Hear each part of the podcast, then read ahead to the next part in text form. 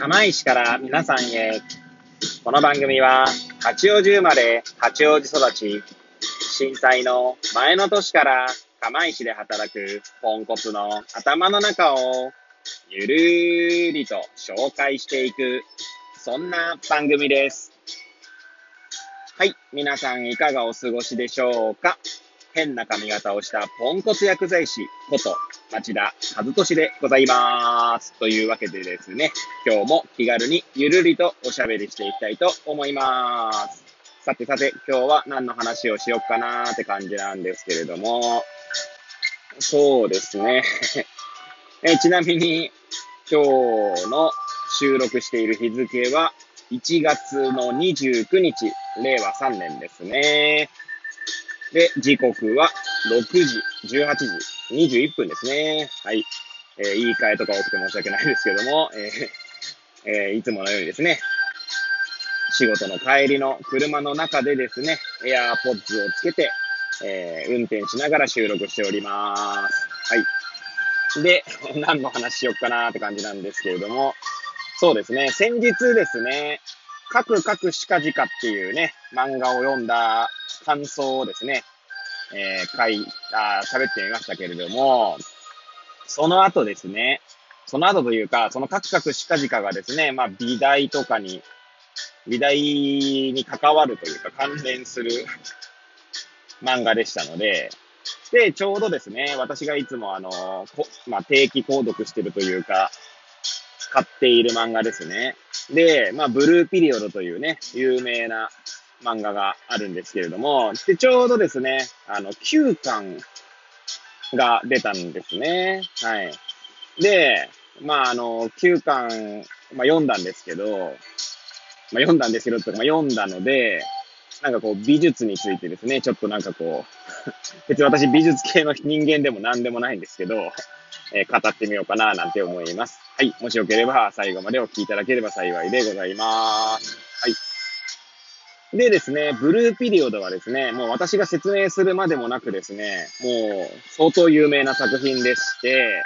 多分ですね、出た当初とかはこの漫画がすごいとかですね、そういった、まあ、なんだろう、そういっ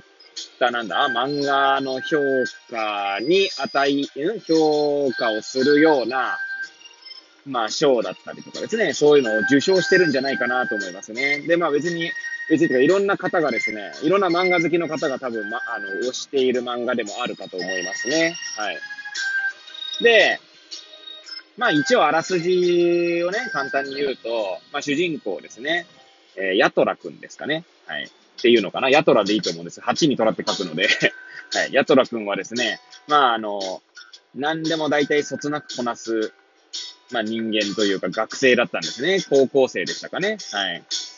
で、でもですね、何かどこかこう熱中できない人間で、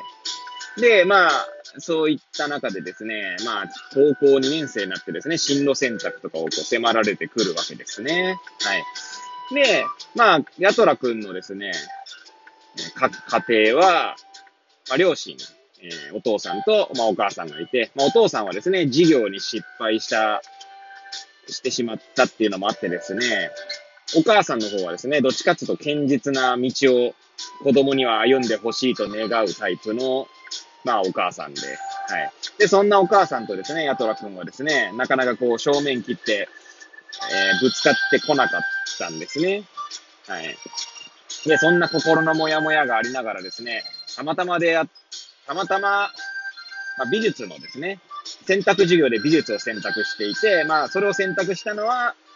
まあ、サボるためというかですね、まあ、適当にやっても単位が取れるからっていう理由だったんですけども、たまたまそこで書いた作品がですね、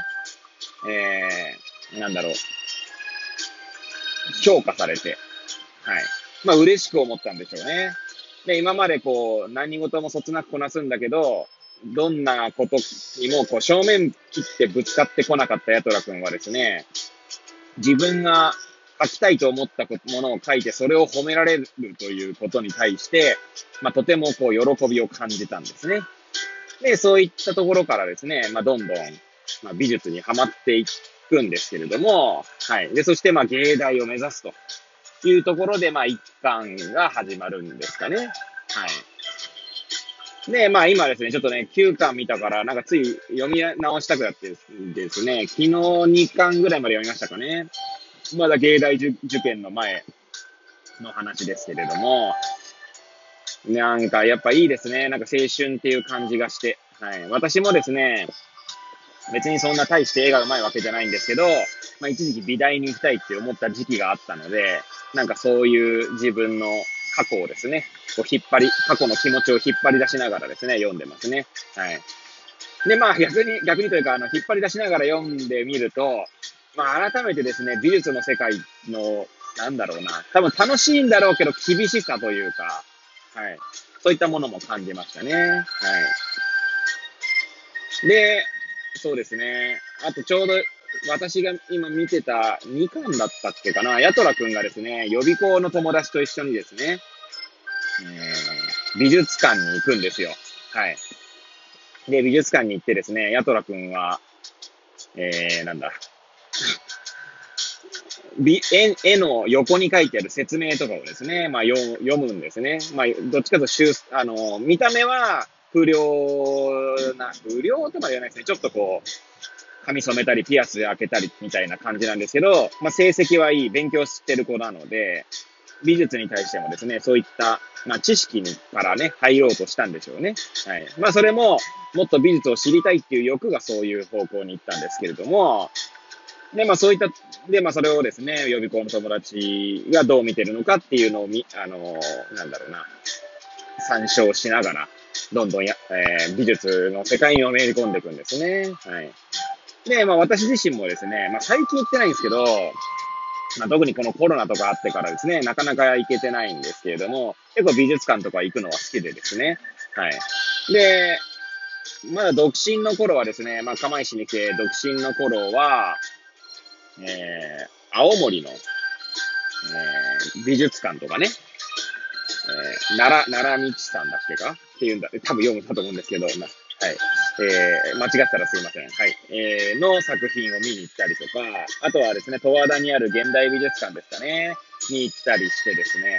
まあ、結構美術館巡りは好きで、岩手県立美術館とかもね、何回か行って、で、そうですね、なんだっけ、そう。まあ、いろいろ見ましたね。はい。そんな感じで、でも見るんですけど、私もどっちかっていうとですね、こういう説明をよく読んでしまうタイプのっていうか、頭でっかちな感じっていうんですかね。なんでまあなんかこう、ブルーピリオドを見た後にですね、美術館行ってみたいななんて思うようになりましたね。はい。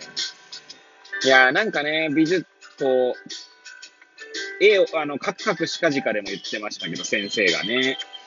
いや、描けと。とりあえず書けっていうね。いや、か、なんかちょっと書きたくなりますよね。全然うまくはないんですけど、なんか昔、確かにこう、絵が、絵を描くのが好きだったので、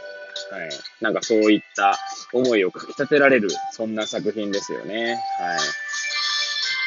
まあなかなかね、こう、私自身もですね、長続きしないたちでですね、ノート書いてみたけど、ノートってあれですね、アプリのノートね、えー、まあ、毎日更新とか頑張ってましたけど、まあ、最近はもう書きたい時に書くってですね、先、先月か？今月か？に書いて、一回書いてですね、またしばらく書いてないんですけれども、はい。まあちょっとまた書きたいなっていうタイミングでですね、ちょっとこう、別に何かね、出展するとかそういうのでもなくてですね、書いてみたいななんて思いました。はい。なんか本当ですね、最初美術について語ってみようかなとか言いながらですね、まあ、なんのこっちゃ、どんな話やねんみたいな話ですけれどもね。はい。こんないつもくだらない話なんですけれども、最後まで聞いていただいた皆さんにはですね、本当に感謝しかありません。ありがとうございます。はい。というわけで、これを聞いていただいた皆さんがより良い一日を過ごせますようにとお祈りさせていただいて、今日の放送を終了したいと思います。それではまた明日皆さんお会いいたしましょう。さようなら。